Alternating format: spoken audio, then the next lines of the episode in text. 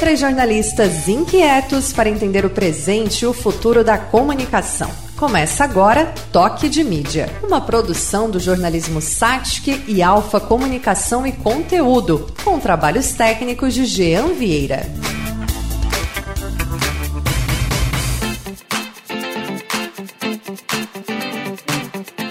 Alô, Podosfera, sejam todos bem-vindos. Este é o Toque de Mídia, o seu podcast produzido pelo curso de jornalismo da Faculdade SATIC e a Alfa Comunicação e Conteúdo. Os trabalhos técnicos são de Jean Vieira.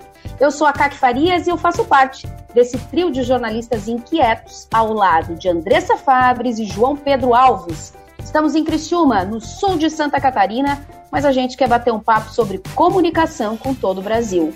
Alô, João Pedro Alves. Oi, Kaki, oi, Andressa, oi, todo mundo. Já dou oi para nossa convidada de hoje também. Que vocês estejam bem nessa quarentena, porque não tá fácil. Tudo certo por aí, Andressa Fabres? Tudo certo dentro do possível, sem querer ter uma voz pessimista. Mas tá puxado. Essa, esse isolamento, essa quarentena tá puxado. Mas tudo certo, tudo certo. Eu sou bem poliana, vai passar. E boas coisas virão a partir deste momento. É isso aí, vai um passar. A gente está gravando uma sexta-feira à noite, cansado da semana inteira. É isso que isso mesmo. fique bem claro, né, João? É, é, Depois de uma semana inteira fazendo gestão de crise de cliente, é. né? Fazendo. Ó, foi uma semana bem puxada. E, Sim.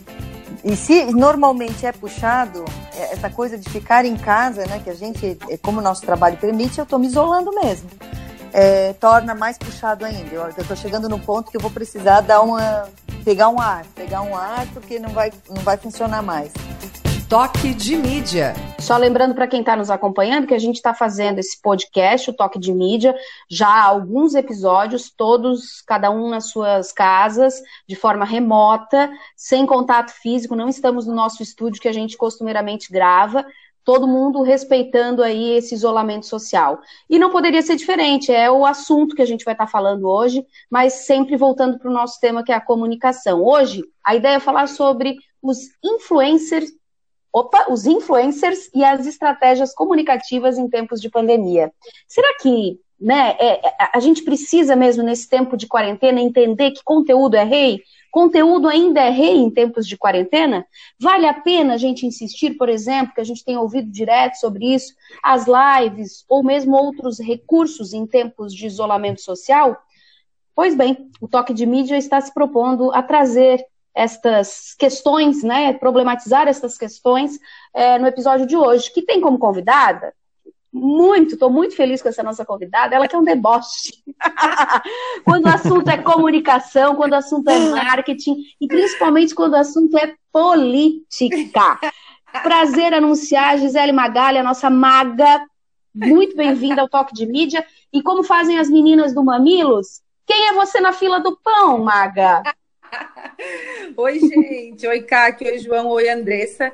É, muito obrigada pelo convite. Eu sou a Maga Estopassoli, sou de Criciúma, gosto de comunicação, de política, de um fino deboche. Estou é, super feliz com o convite, de verdade mesmo. Estou assim, ó, auge, tá? Tô me sentindo, tô um nojo, porque esse convite é maravilhoso, assim. Então eu agradeço desde já por isso. Muito obrigada. Show de bola. Ô, Maga, a, a gente uhum. pensou em, em, te trazer para essa discussão, porque a gente estava discutindo a pauta, nós três ali, e, e, vendo.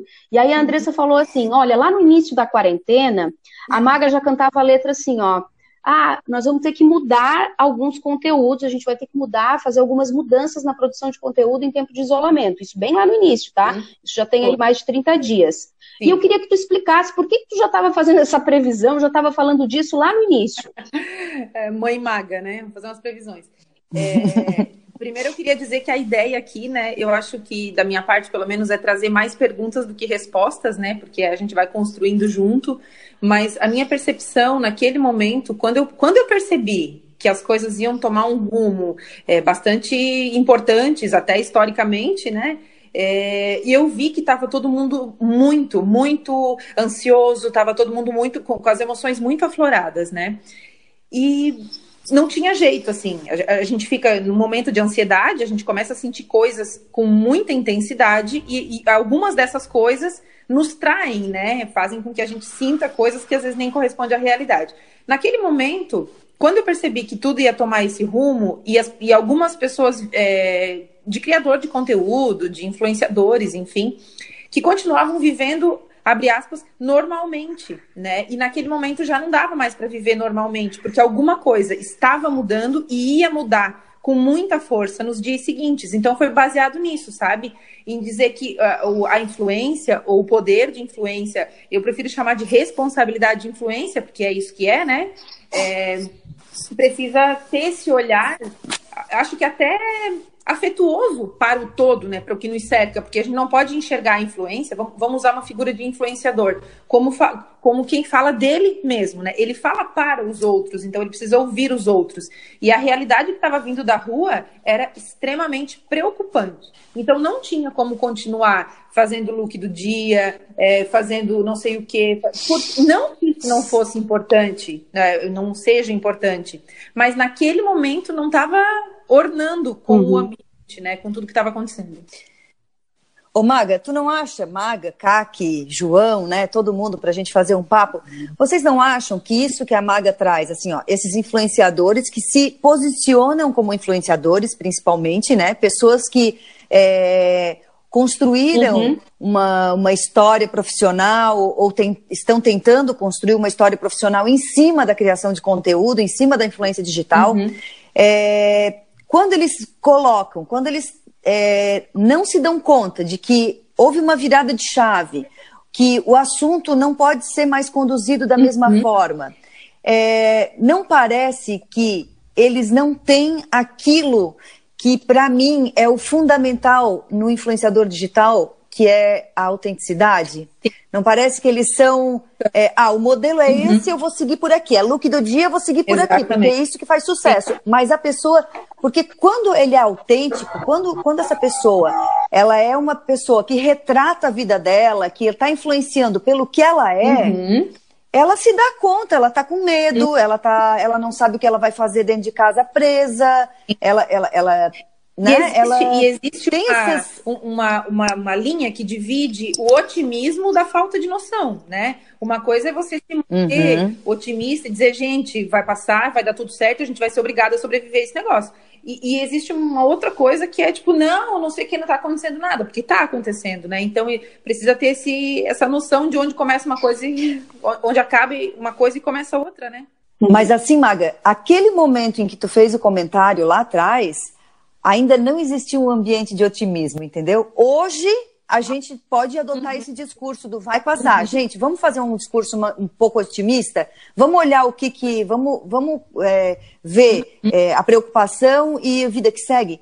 Mas naquele momento eu vejo também que aqueles influenciadores, e, e nós estamos aqui falando, a, a avaliação que eu estou fazendo, eu não estou fazendo dos grandes influenciadores, embora eles também tenham, alguns tenham falhado Sim. nisso e outros não. Mas eu acho que eles perderam naquele momento a pegada de usar a influência digital para o bem, uhum. de usar a influência que eles têm naquele ambiente para conscientizar, para falar o que era verdade, para para pesquisar realmente o que estava acontecendo, porque muita gente daquelas pessoas que seguem eles são pessoas que consomem fake news também. Com certeza.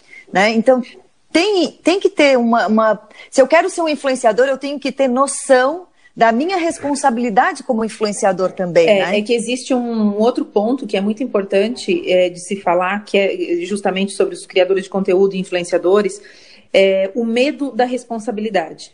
Né? E, e, isso é uma coisa comum, assim, que eu observo com muita, com muita clareza. E, e, e o medo de, de se responsabilizar pelo que está fazendo acaba fazendo com que eles fiquem engessados de algum modo, né? E acabem não não, não indo, tocando em pontos que, que vão ser incômodos, mas que é a vida, né, gente? A vida é assim. É. Né?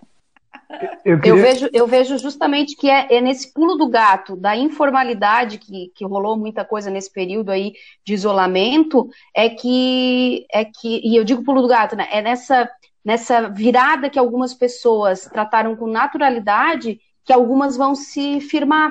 Né? Uhum. Uma das coisas que a gente estava falando hoje, vou dar um exemplo, não é uma questão de influência, mas uma questão de a naturalidade como os apresentadores da, da TV estão deixando que as suas casas é, é, sejam mostradas da forma como dá. Né? Uhum. O, o, Faraco lá uhum. aparecendo, ele foi zoado esses dias que parecia uma grade, onde ele faz a, a, a, a, a inserção dele no Jornal do Almoço. E uhum. tá tudo certo, entende? Tudo certo. E eu acho que algumas pessoas não, não pegaram esse time nesse momento de que, olha, é, é, é, é a vida como ela é, né? A vida a como vida ela é. É. É sobre. Pode falar, Maga. Falar, não, não, não, pode falar. Não, é, é, que eu ia mudar um pouco o rumo da prosa, que é, pegando o gancho no que a Andressa falou de das pessoas terem é, uma noção uma, sobre o quanto elas são influenciadoras. É, eu queria fazer um comentário a respeito da história das lives, né? É, que muito uhum. foi discutido na internet a respeito de como os artistas acabaram usando a influência deles para o bem, porque tem um cunho social muito forte nisso, né? De conseguiram uhum. levantar milhares de, de donativos ali para ser encaminhados para quem precisa, para instituições, etc. Mas também eu posso ser o cafona do rolê aqui, mas eu, eu, eu, eu acho bem é, delicada essa Nem história de. Eu já concordo. Nem hum. terminou. Eu acho bem delicada essa história da, da, da glamorização da bebedeira. Não sei uhum. será isso é. que tu, Bom, o Conar concorda contigo, João. É... É. O Conar concorda contigo, João. É, é, a história do Conar até, não sei se de repente foi até, pode ter sido até concorrente da, da, da das marcas que anunciaram ali, mas eu acho que a forma com que foi conduzido, assim, é. ao mesmo tempo eu que eu confesso que, que eu me diverti, é, que foram, tiveram alguns momentos engraçados, mas se tu parar para pensar num contexto maior de, de crianças, de adolescentes que estão vendo aquilo e, e, demais, to, e tomam né? esses artistas como exemplo, são de fato influenciadores, a gente está falando dos influenciadores produtores de conteúdo, mas enfim, a, a, a influência ela está muito além disso, né? Tipo, tá desde o uhum. da, é, é um negócio... do terceirão da escola até, enfim, até esses artistas cantores que eles não vivem da produção de conteúdo, mas eles influenciam pessoas. Uhum, então, uhum, acho, que, acho que isso merece uma, um debate mesmo, embora é, muita gente que eu, que eu conversei discorda, né? Que ah, o cara tá na casa dele, ele faz o que ele quiser, ele pode beber e não dá nada. Eu acho que. Não, mas ele não tá na casa dele, ele entrou na casa de um monte é. Ah, mas essas pessoas escolheram ir assistir, as pessoas escolheram assistir. Pô, mas às vezes é um adolescente que não tem. Né, criança. Né, uma criança, é. às vezes, escolhendo assistir. Não, tá assistindo uma junto coisa que, que não, não, não, não tem cabimento. Criança que já tá assistindo junto com o pai e é, com a mãe, porque o pai e a mãe gostam do artista e ele também gosta, enfim. E o cara tá ali é, fazendo. Não, fazendo eu acho que desse jeito, sabe? Eu acho que merece Ele, uma, uma discussão. Exageraram. E aí a internet. Eles exageraram, Maga? Exageraram, meu é. Deus. Tomar uma cervejinha, fazer um merchanzinho ali, ok, tá. Mas eles exageraram, gente. Eles estavam completamente bêbados. Não tinha nada de engraçado ali. Era, era deprimente, assim. Ah, mas eles arrecadaram não e sei de... quantas mil toneladas. Tá, tudo bem, mas não dá pra fazer isso sóbrio? Poxa, não. É. Não, e, e, tem assim, num show, né? Eu, eu, sou um, eu sou uma mãe que resolvi assistir, gosto e resolvi assistir com os meus filhos junto. É, no show, eles bebem daquele jeito no palco? Agora tu me Entendeu? Depende do artista, sim, né? Eu também não fui, mas. Uhum. Bebe-se de, desse jeito, do jeito, com uma garrafa de vodka. É, geralmente é mais discreto, na, né? Na Backstage ah, não, não, é, ali, é uma não, coisa mais. Isso, backstage, mas é. não na, no palco. Sim, assim. sim. Não bebe na. Só Amy Winehouse que cheirava cocaína né? no, Sim. no palco. Mas aí, né? Sim. Mas já que vocês falaram das lives, além das lives dos sertanejos, né? É, o, o, povo tem, tem. As lives têm dividido opiniões. Vou colocar aqui para a gente já discutir isso aí também, já que o João citou as lives, vamos citar então. É, ela tem dividido opiniões. Ao mesmo tempo que a gente vê um monte de gente dizendo que se abrir a geladeira vai ter live, não aguenta mais. Também tem gente uhum. vendo oportunidade né? Eu, eu tava vendo a, Globo anunciando várias lives pro, pro Globoplay, é, Ivete Sangalo, vai ter um monte de artista aí fazendo da sua casa uma programação de lives para a programação do, do streaming da Globo. Então, tá dividido opiniões. Eu queria saber o que, que vocês pensam a respeito. Que... Eu tenho uma opinião, mas eu vou eu deixar vocês falar. Aí entra a questão da relevância, né? Qual que é a importância dessa live que eu vou fazer para o todo, para, para as pessoas? Ela é importante para quem? Para as pessoas ou só para mim? Né? Eu, eu tô vendo várias lives com, com tela dividida, live com duas pessoas ali, que as pessoas estão simplesmente conversando entre elas. E aí, qual que é a relevância disso para as pessoas? Então, é, entende? Quando eu falo da mudança do comportamento de consumo de conteúdo, também tem a ver com isso. As pessoas já não estão mais tipo, ai, tá, tá, tá, não quero saber. Sabe? Se isso não é relevante para todos, de uma maneira geral, as pessoas meio que não, não, não têm muito saco, assim. Então, eu acredito que tem a ver com a relevância das lives, entende? Tipo, ah, se isso vai ser útil de, de, uma, de alguma forma, é, ou se vai ser só um bate-papo que ninguém quer ouvir, assim, né? Talvez tenha a ver com isso. E, e quando, quando lá no começo da, da apresentação do, do episódio, Cá, que fizesse menção ao conteúdo ser rei, né? Eu acho que ele não perde a majestade uhum. com a pandemia, entendeu? Uhum. E isso que a Maga falou tem muito a ver com isso. É, tem que ser uhum. conteúdo bom. Não, ele não pode ser uma, algo aleatório, como uhum. nunca pôde ser. Né? Então, quer abrir uma live, não, é, não abre uma live por abrir, porque está todo mundo fazendo.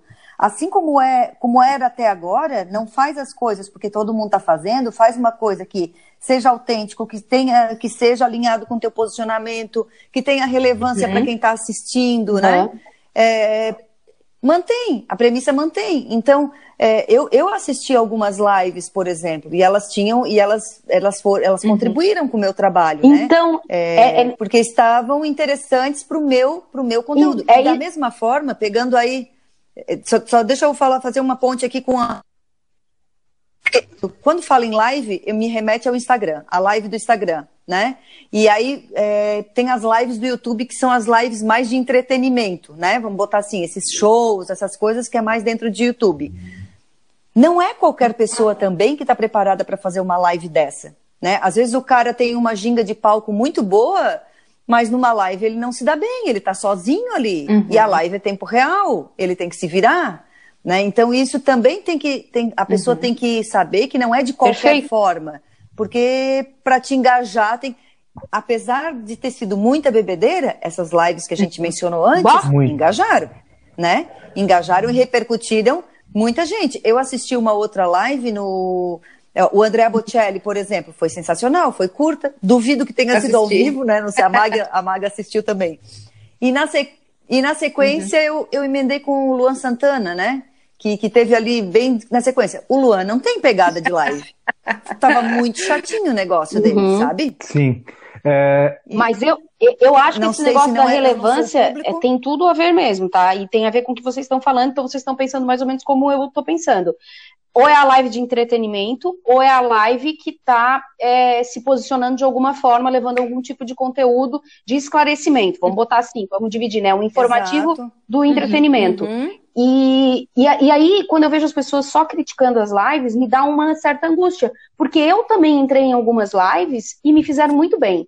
Muito bem mesmo sabe? E, e sem uhum. olhar questão de audiência que teve as lives do YouTube, olhando assim conteúdos que para mim naquele momento se uhum. encaixaram, uhum. sejam eles sobre jornalismo e comunicação, sejam eles sobre algumas militâncias aí que eu andei entrando em algumas lives e me fizeram muito bem de enxergar essa questão toda é, da pandemia com outro olhar, uhum. tá? Então, e, e, às vezes assim, a audiência tinha 50 pessoas conectadas e eu não estava nem aí, porque para mim uhum. aquele conteúdo teve a relevância que eu uhum. precisava. Então, quando eu vejo essas críticas, eu penso assim, não, é verdade, tem umas coisas que estão bem flopadas, não, não tem nem o que tá, não devia nem estar tá rolando, ponto. Mas tem coisas que eu acho que elas é, recebem críticas é, de, gra, hum. gratuitas, gratuitas, porque realmente mexe com alguma coisa, Sim. sabe? É, o que eu acho legal né, nesse contexto das lives é a democratização da informação, né? É, como a, é, um ponto que a Kaka estava falando, uhum. de que para mim interessa é, é a comunicação de nicho, né? A gente está falando de lives grandes, mas também tem as, as lives pequenas, como essa que a, live, que a, que a estava falando. A gente teve essa semana, por exemplo, uma live da AGE de Criciúma, Associação de Jovens Empreendedores, é, com, em parceria com a Unicred, que tinha 480 pessoas. Uhum. Tipo, isso num universo hiperlocal, que é aqui Criciúma, é. É, pô, é um número bem expressivo. Mostra que tem público para isso, e ainda mais num contexto que as pessoas estão em casa, conectadas o tempo inteiro. Acho que é, é, é uma oportunidade bem legal se, se tem conteúdo.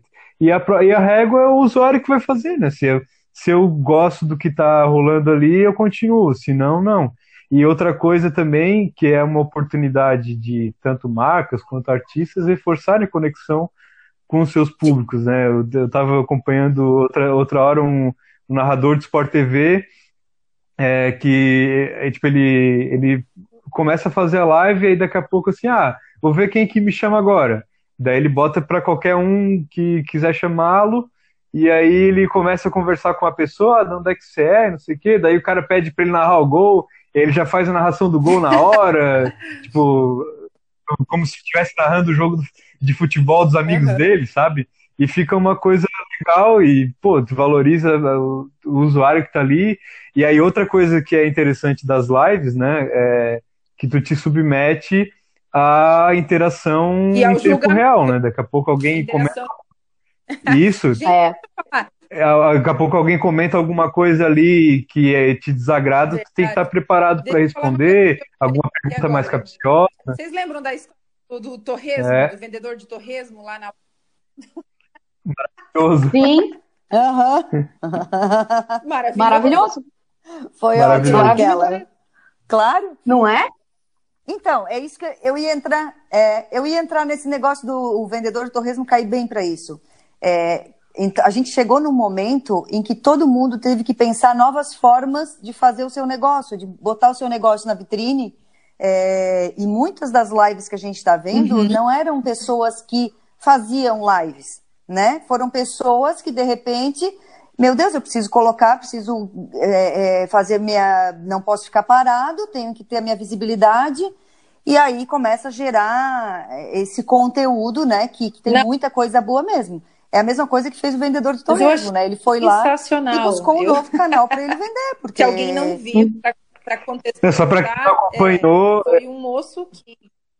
Só para quem não acompanhou, foi uma live do, do governador de Ceará, que ele estava falando sobre os dados da, da Covid-19 no estado, e aí um cara, um, um usuário ali botou, ó, oh, eu vendo, tô vendendo torresmo, a pronta entrega, não sei o quê, e aí as pessoas começaram a chamá-lo é, inbox dizendo que ficaram sabendo que ele Comprar. vende torresmo pela live do governador.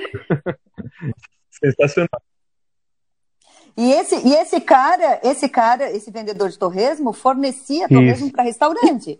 Os restaurantes estão fechados, o que, que, ele ia fazer? Ele buscou um novo canal, e eu acho que esse é o momento que a gente está vivendo em todos os negócios. Oh, Todo mundo está tendo que procurar um novo um canal, vocês, ou seja, para dar visibilidade. Né, um absurdo, por exemplo, que a maioria dos restaurantes não tivessem tela entrega. Estou falando de Criciúma, né?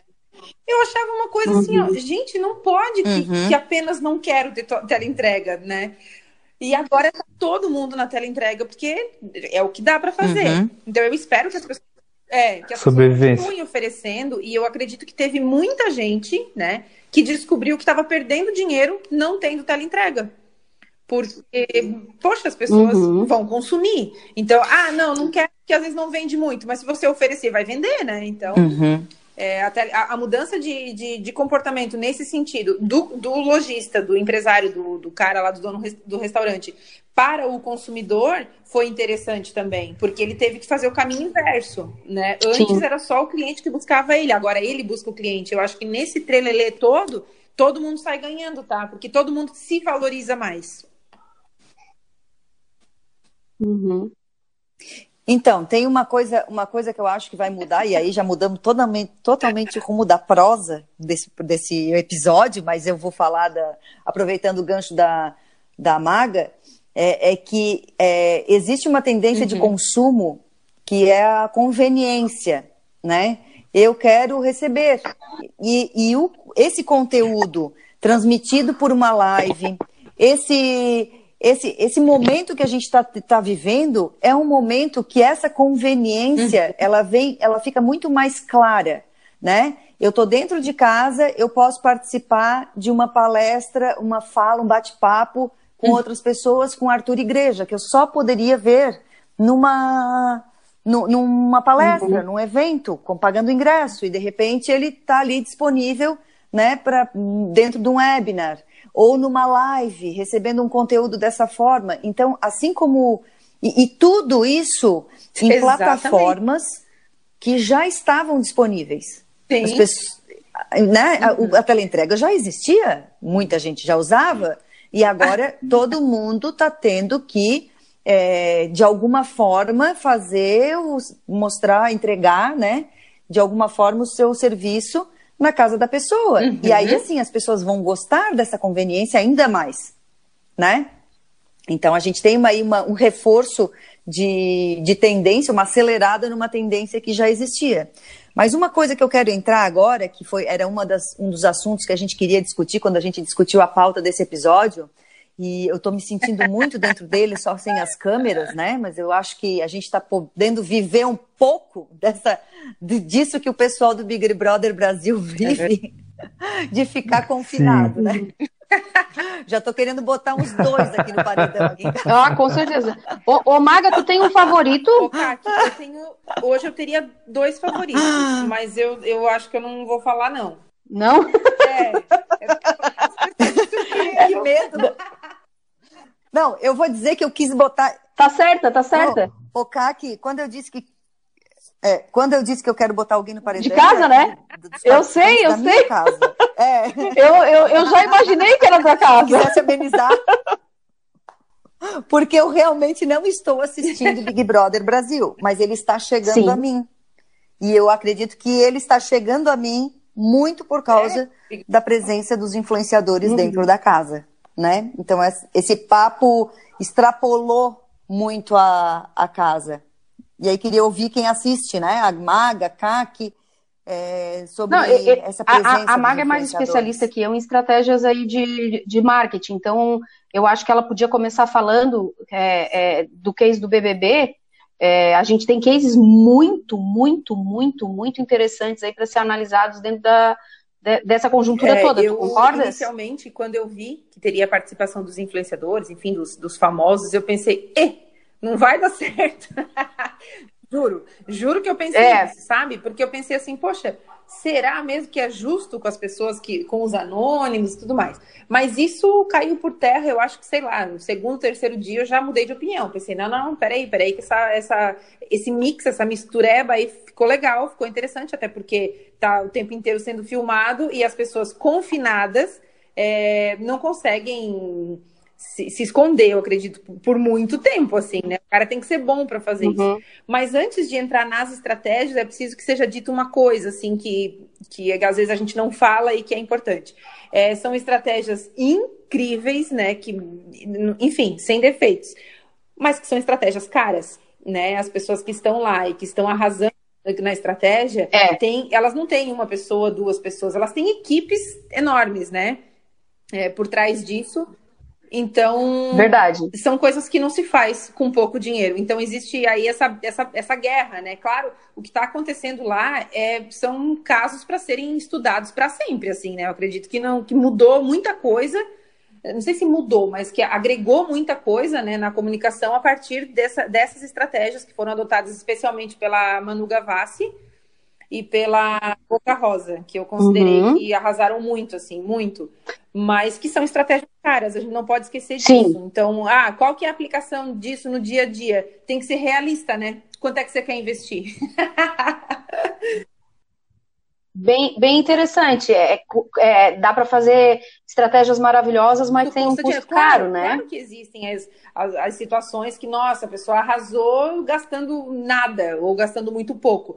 Mas eu estou falando de, de dia a dia, né, das empresas pequenas ou das empresas que hoje estão sem nem fluxo de caixa para pagar funcionário e tudo mais. Então, estou falando dessa realidade, entende? Da aplicação disso na realidade nesse sentido. Uhum. Então, tem que ter esse, esse cuidado para não parecer que às vezes não existem boas estratégias de marketing apenas porque não tem pessoas que queiram fazer. Não, é porque isso realmente custa um, um valor, né? Tem um, um, custo por trás disso. Acho bem importante colocar, porque é verdade, porque as coisas que a gente vê que enchem os olhos realmente Exatamente. não é para qualquer um. Porque assim, é, existe né? uma, né, uma, enfim, um, uma coisa que se diz que ah, a melhor estratégia é a que não parece uma estratégia, né? Que parece muito natural, que é uma coisa que flui com muita naturalidade. Nossa, né? Enfim, então, só que para chegar nesse ponto de parecer tão natural que nem parece uma estratégia, é, as coisas começaram há muitos meses antes, com muita gente envolvida, com pesquisa, com um monte de, de coisa sendo colocada em prática. Então, isso custa dinheiro, né? Uhum. E nessa tua avaliação, Maga, já que agora eu acho que foi bem interessante pontuar isso, que a gente está falando de um lugar delas que não é o mesmo dos demais. Acho que é bem legal uhum. deixar claro isso. Mas o, o que que tu entendeu assim que foi uma estratégia é, certeira, né? Algo assertivo aí dentro de, desses dois cases aí que tu, é, eu tu acabou citando. Eu gostei demais, demais. Eu gostei muito do, do, do que a Boca Rosa fez com, com, com, as maquiagens, né? Como ela inseriu isso de uma maneira muito. Não tinha como, né? Era o óbvio, enfim. Mas eu achei que a comunicação da Manu Gavassi, sabe?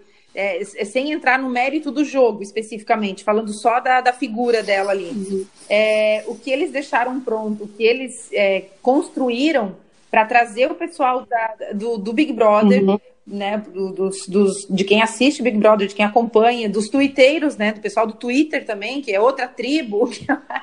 Eu sempre falo que o meu, o meu medo é, é. um dia ir pro Big Brother e ser odiada pela, pelo pessoal do Twitter, né? Porque eu tô ferrada. É, para mim, o crivo é o Twitter, tá? O crivo é o Twitter. Se der ruim lá, acabou. Se eles te odiarem, já é.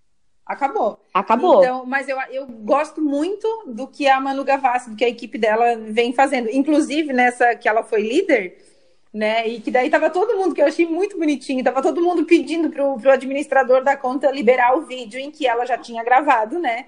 de, de, que, era, de que ela era líder. E eu achei muito legal. Então, a estratégia da equipe da Manu, eu achei que foi assim, ó, de grandão, tá? De grandão. Eu também acho eles muito grandões. Assim, eu vou dar um outro exemplo aqui para a gente poder falar. É, o, o, o, a, o, lance que eles usam, por exemplo, eles fazem uma espécie de storytelling. Sim. O que, que acontece?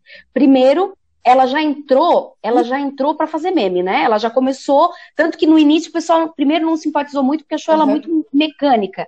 Então ela entra com um personagem uhum. e para tudo ela vira meme. Ao virar meme no Twitter, uhum. porque tudo começa lá, como disse a Maga, ao virar um meme no Twitter, as pessoas iam automaticamente procurar quem é a pessoa Manu Gavassi uhum. no Instagram. E aí lá, quando elas chegavam no Instagram, já tinha uma historinha contando alguma coisa, como foi o caso do líder que, que a, Maga falou. Então, assim, se lá no, no Twitter tá bombando Manu líder, Manu líder, a hora que eu entro no Instagram, então é, essa coisa de contar essa história, né? Aí vem toda uma história explicando quem Aqui é a Manu Gavassi, papapá, até é, chegar na liderança. Aquele vídeo dela, que ela responde uma pergunta que todo mundo estava se fazendo, todo mundo, enfim, quem não era, quem não a conhecia, né? Quem é Manu Gavassi? Eu achei Cara, uhum. lá. Uhum. Falei, putz. Fantástico, né? Hoje ela tá com um milhão de, de ouvintes no Spotify, né? Ela é cantora então, e atriz, né? Então, João, olha só. Então, aí eu queria, eu queria nesse, nesse ponto eu queria entrar é, pegando essa referência é, nessa conexão do on e do offline, né? É, da mídia tradicional com o digital. É, a, quando a Globo leva para dentro da casa influenciadores, ela tenta fazer Perfeito. uma conexão com esse ambiente em que ela ainda não tem uma conexão, né? Porque essas pessoas é, dessa, dessa faixa etária, tipo a minha filha, né? Minha filha não assiste Globo, minha filha assiste Netflix, assiste YouTube, assiste, tá ligada nas redes sociais. É, ela não mal assiste televisão. Só para assim, fazer né? um adendo, eu sigo ali. Mas ela tá? se conectou no com Twitter. a casa, porque eles pegaram pessoas. e eu amo. Ah, Vou dizer para ela, ela te adora. Ela te adora, ela te adora. Não, depois eu vou contar da brincadeira que, que ela me botou ontem no, nos alternativos do Instagram. Ela postou no Twitter e eu não entendi. Depois eu quero a explicação. Eu participando com ela, me diverti horrores com ela e com as amigas. Ah! Não, olha, ela estava se divertindo ontem com isso. Mas então, elas, eles são muito digitais. Uhum. Eles não estão conectados na Globo, na TV, eles não estão conectados e não estão está, conectados na Globo. e aí teve um dia até que eu peguei que ela disse: "Mãe, hoje tem paredão, não sei do que, não, não, não, no Big Brother". Eu digo: "Oi?" É. Então, eles conseguiram essa conexão com esse público que eu até estava lendo essa semana, é, esse público fez da, do Big Brother a sua segunda tela, né? Então eles estavam uhum. acompanhando pela rede social, pelo Twitter principalmente, é, ou assistindo e comentando, ou acompanhando o Big Brother pela própria rede social, pelo próprio Twitter. E ao mesmo tempo, é, essa conexão entre os dois universos mostrou a força da TV aberta porque levou para esses, esses isso, caras que já eram conhecidos e para os que eram desconhecidos também, né, tá uma, um uma legião de seguidores novos. Perfeito. Exatamente, já estava já tava, já tava naquela, naquela linha lá da, do negócio que já está caindo, da, já, já entrou no estágio de maturidade, já começa a decadência, né? E eles conseguiram dar uma revitalizada e fazer uma conexão não, mas que, vai ter que realmente, né? assim, ó, eu não, não acompanhei, eu, eu sei mais ou menos é. quem está lá pelas polêmicas geradas em redes sociais. Ver BBB, né, gente? Vou ter que ver a final. Eu sou viciada de carteirinha desde a da, temporada 1, então eu, eu me assumo bem, bem viciadinha mesmo. Tô acompanhando todos os detalhes. No Twitter, eu me afinei. Sim, total, total. Sou bem BBB, bem louca mesmo.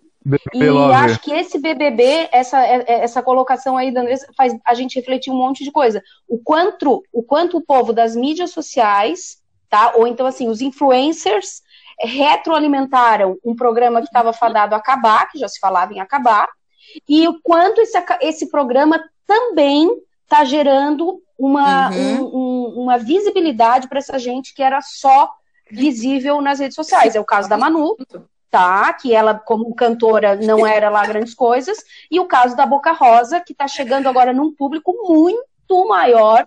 Eu tô rindo, que, que tá rindo? Verdade, né? Manu Gavassi realmente não era lá grandes coisas como cantora. Não era. uhum. E e tem uma outra questão aí, que é a questão é, da autenticidade de novo, né? Porque eles, é, o influenciador autêntico, ele nasce mostrando a sua verdade, mostrando uhum. já seus posicionamentos, ele já nasce. Pode ser que ele seja lapidado ao longo do tempo e perca um pouco disso, mas é, aquele realmente uhum. influenciador raiz, as pessoas se identificaram e... com as verdades, com a vida dele, com o que ele mostra ali, né? É, e quando ele vai para essa casa, ele já está acostumado a mostrar é, é, a vida dele. Ele, só que ele ganha uma explosão de visibilidade, inclusive de quem não conhecia. E aí essa vida já é um pouco mais devassada também, né? Já é um pouco mais especulada. Então ele também vai ter que, que começar a lidar e é com é uma, um público um que não se conectou com ele, ele saber com a raiz tá dele, se né? conectou né? por outras razões, né? E aí pior, né? cria um desafio. É. De, é... Não, então, é, de, é, na, na esteira do que você está falando, Andressa, até foi o. Tipo, fui eu que sugeri essa parte do, do Big Brother para o pro programa de hoje, porque eu não, eu não acompanho desde o início, mas a, a passei a acompanhar é, é, em paralelo, assim, é, pelo, pelos comentários de Instagram primeiro, aí depois que eu comecei essa fase de quarentena, eu comecei a, acessar mais o Twitter pelo Twitter. E o que, e o que mais me impressionou, além desse, dessa parte de case de comunicação que, que vocês já comentaram antes, mas é que como é clara, e aí entra no contexto da influência, como é clara a, a, a coisa da identificação de valores e da, da, da identificação de pessoas com causas uhum. e com uhum. seus públicos, uhum. né? Porque tá, é, o Babu é, tem uma posição muito forte de defender uhum. a, as pessoas de pele preta, a, a Manu Gavassi já tem a coisa de ser a fada sensata, e aí ela. Aí tem uma galera, tem outros participantes, acho que a própria Manu também. Isso uma, uma, pessoa de quem é um Big Brother, quem assiste o Big Brother passivamente. Essa é a impressão que dá pelos comentários que eu vejo. E aí alguns que, que são mais ligados à, à lacrosfera, mas assim, e, e, e, dentro dentro do, desse contexto todo, é como é o que eles estão chamando de fandom, né? Tipo, de, de, de, de legião, de movimentos de fãs que estão extremamente engajadas é, movimentando esse Big Brother, tanto levando a números recordes de votação, como há uma, há umas duas, três semanas que deu, deu mais de eu um bilhão de votos. Né? Mas enfim, eu, eu, não, eu não acompanho. A primeira prova que eu vi, o primeiro dia que eu vi inteiro foi ontem. Eu... E, cara, eu tava torcendo pra caramba pro Babu, cara. O Babu, o Babu. Porque pelas coisas que eu conteúdo, tipo assim, quando eles botam aqueles é, takes, a, algumas pessoas botam no Twitter, em, em Instagram, é, as coisas que botam ali do Babu, eu me identifiquei muito com ele. Eu achei ele, eu achei ele um cara muito foda. E eu tava torcendo pro Babu. Enfim, é, mas é a minha bolha das pessoas que eu sigo, elas são muito alinhadas ao Babu, mas aí tem outra galera que parece que é muito forte, pelo que tipo, de, que dá a impressão que a Manu Gavassi ela tem talvez a, o favoritismo é, esse, nessa, esse nessa história. Dos fandoms que estão movimentando as plataformas aí de votação e tudo mais, eu observei que começou com muito mais força no BBB de 2017. Quando participou a Emily Araújo, não sei se todo mundo aqui acompanhou, a Kaka acompanhou a Emily, na Sim. época da participação dela, é, despertou com muita força o amor e o ódio. Então, né? Então, tipo, Foi. Assim, ninguém. Ai, não, a Emily não sei quem é, não. Ela era amada e odiada intensamente. Uhum. E ali eu, eu, comecei a observar que, que, esse movimento do, dos, dos grupos de fãs. Né, é, tomou uma força, meu Deus, assim, é, não, não tinha explicação, era surreal, até, que eu não tinha visto até então, né, a, a galera se movimentando daquela uhum. forma. E aí depois só cresceu. Nesse mesmo, assim, ó, tá, tá um deboche. Sim, e o, o, o do, do, ano passado também, né? Que teve a Paula sim, também sim. dividiu bastante, Paula, né? Que também é, era uma coisa que fazia uma divisão bem clara, assim. É, é, porque assim, a gente agora pensando na demarcação que tu faz do, do 2017, realmente desde 2016, eu acho até extrapolando um pouco o assunto BBB, a gente vem uhum. bipolarizado, sim, sim. sabe? Né? 2016 é um marco é histórico assim para esse momento e eu acho que daí isso vai refletir uhum. tudo, sabe? Eu acho que isso vai é, então eu acho que a gente começou a bipolarizar lá tá e aí vai refletir em tudo. A gente refletiu na política. política? esse, tá, esse tá muito. Esse, esse 2020 tá bem politizado, né? Tá, Tá, ele tá bem, bem, bem, tá, tá bem claro, mas tudo tá, né? Se a gente for pro Twitter, tu consegue ver direitinho quem tá defendendo quarentena, quem não tá defendendo quarentena, né? É quem defende isolamento, defende. Quem é, é. babu, quem é prior, sei lá, sei lá, não, não, mas é, é mais... Não tem como. É, é, é, é, por aí. Não. Então eu acho que isso a gente vem já num processo aí de um tempo atrás e está refletindo em tudo, em tudo quanto é lugar, sim. E, e as causas que o João coloca, sim, eles já vieram em algumas edições anteriores, já com algumas causas, mas esse aqui conseguiu ter assim uma força do engajamento de, de causas e militâncias muito maior, muito maior. Uma porque parece, parece não, deve ter sido proposital. A escolha dos participantes, e aí falando é, é, a escolha não enquanto pipocas e influencers, mas enquanto pessoas mesmo, já era uma, uma divisão uhum. clara logo que entrava. Então, tu tinha o pessoal que era, vamos botar aí no high school, né? O pessoal que era os famosinhos do time de, de uhum. futebol americano, tá? E tu tinha o, pessoal que era nerd. Tu consegue ver direitinho o pessoal que, que era nerd. Então, então isso já estava meio que claro assim no, no, início. E claro que isso vai se enfatizando ao, ao, longo do programa. Mas isso já me pareceu já proposital na escolha desses participantes. Que tu via na primeira festa lá, que o PX, que foi o primeiro a ser eliminado dessa história toda, né? O PX era, era o cara o, o emblemático do terceirão, né? Pode parar para pensar. Era o carinha do terceirão que conseguia levar todo mundo para baixo da sua asa e ser o cara ali, o, o, o, bonitão e tal. E tinha o pessoal mais encolhidinho, mas mais quietinho, mais não sei o quê, que fazia umas. Não é. É high school, gente. É total high school. É. É muito, muito. É isso que eu digo. Quando as pessoas me criticam para assistir BBB, dá para fazer análise sociológica, mercadológica, é, de Sim.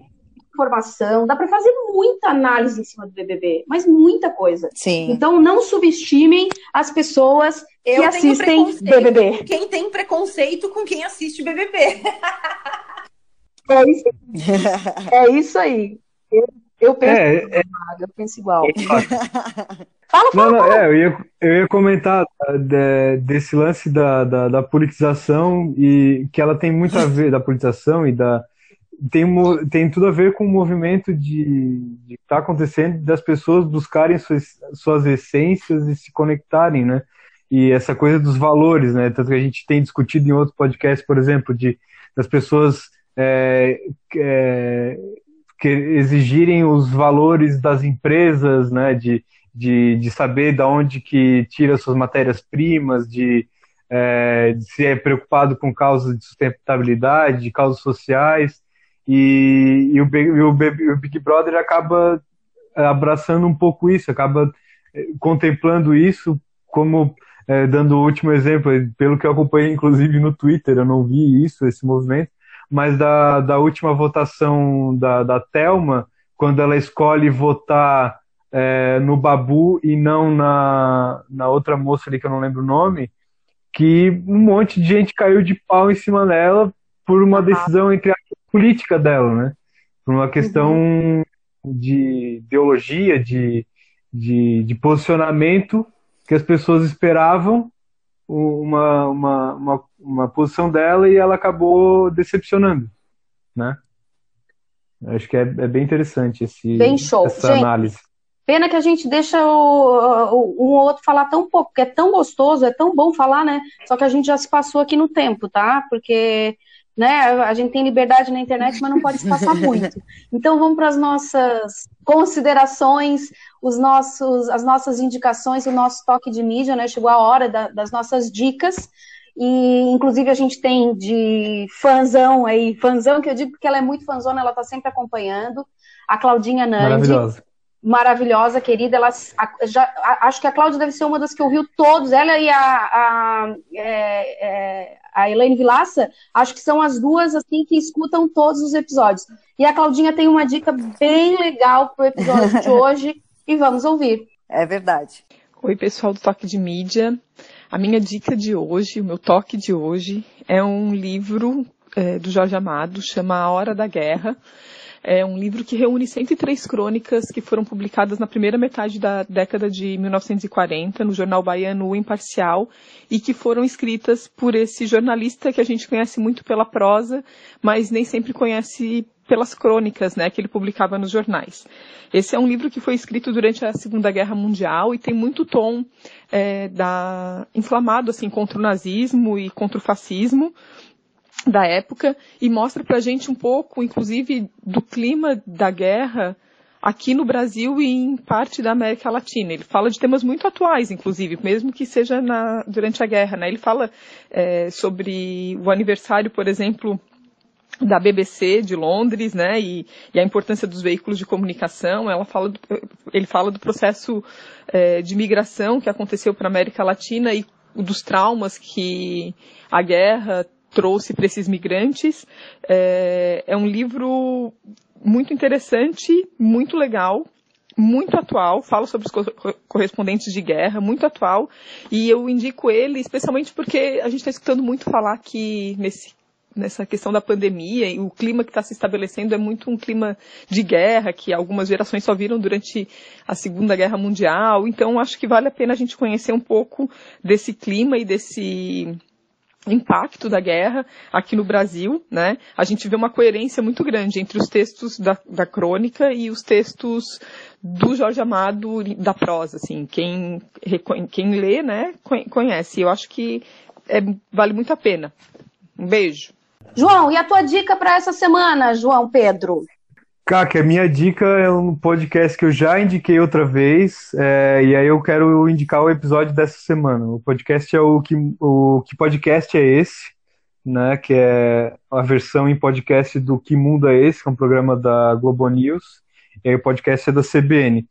É, e o dessa semana eles trazem uma conversa bem legal sobre os impactos do coronavírus, sobre os efeitos da, da, da pandemia no esporte na, no turismo e na educação, mas a, ele traz um pouco do, da, da, coisa negativa, mas de como a, esse momento traz, provoca e, e estimula a, a, reinvenção nesses três setores e também a, como as pessoas, como esses três setores estão fazendo para para se conectar com os seus clientes, com os seus públicos. É, enfim, tem uma série de coisas muito legais e eu não vou dar muito spoiler aqui, é o que podcast é esse dessa semana. Andressa Fabris, a sua dica de, de, de, de, do episódio de hoje. Então, como a gente está falando de influência digital, eu queria indicar o YouPix. Na verdade, eles são uma empresa, né? O YouPix é uma, uma agência, um hub de criadores de conteúdo, eles fazem treinamentos, eles fazem reportes, enfim, eles fazem uma série de coisas relacionadas a a, a influência digital.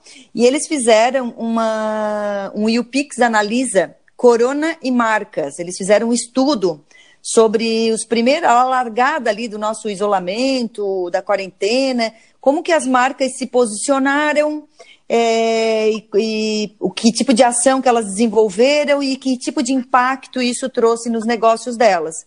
Então, o pix.com.br entra lá e vai baixar esse, fazer o download desse, desse estudo e o Pix analisa. Eles vão te pedir alguns dados, óbvio, né? Mas enfim, vale a pena dar uma Maravilha. olhada nesse material. Marga, querida, muito bom te ter no toque de mídia. Uma dica pra gente, seja lá do que for, fica é, à vontade. Queria dar uma dica, queria dizer para vocês me convidar mais vezes. Aqui elas estou brincando, gente. Não, é, a dica que eu, que eu separei ela tem a ver com, acho que, com o momento que a gente está vivendo, que está todo mundo é, um pouco assustado, um pouco ansioso, um pouco machucado, por que não, né? E acho que a maioria das pessoas meio que não sabe direito o que fazer. Essa que é a verdade. A gente está todo mundo tentando sobreviver, né? E é um. O que eu, a dica que eu vou dar não é nova, não é de agora, mas eu acho que vem assim, ó, cai como uma luva para esse momento, que é para a gente não esquecer que estamos todos vulneráveis, que estamos todos correndo riscos e que tudo bem, que a gente vai ter que descobrir um caminho.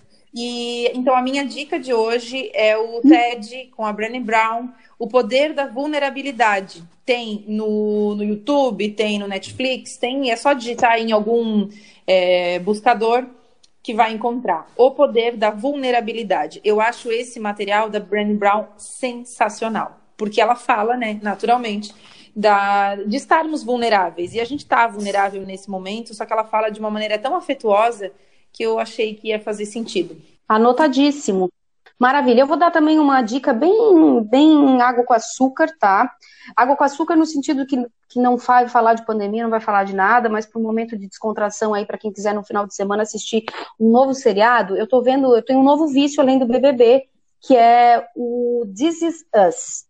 E é um seriado lindo, lindo, lindo, que para mim, assim, que sou fã da psicanálise, ele para mim tem umas pegadas muito psicanalíticas, assim, e, e é muito legal porque ele fala de uma história de quatro pessoas que nasceram todas no mesmo dia, certo? E aí vai o seriado inteiro contando essas histórias e os problemas e as alegrias, as conquistas e derrotas e eu tô viciadíssima. Ele tem na Amazon, mas também tem para quem tem TV a cabo, é que eu não tenho TV a cabo, tem na, Fox e outras plataformas aí, mas é uma maravilha. This is Us. É lindo de viver, tá? Não tem como não se apaixonar. É a minha dica que eu vou dar aqui, bem fora da curva, mas para quem quiser ter um final de semana bem leve aí, tá?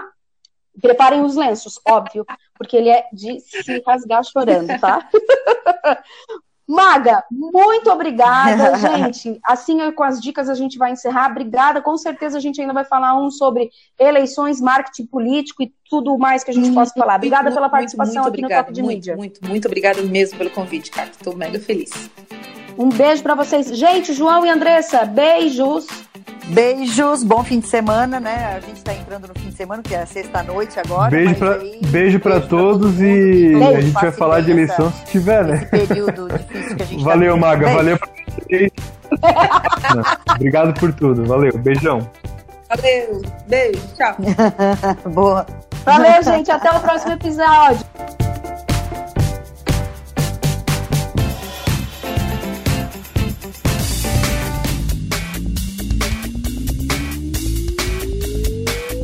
Você ouviu Toque de Mídia, uma produção do jornalismo Satic e Alfa Comunicação e Conteúdo, com trabalhos técnicos de Jean Vieira.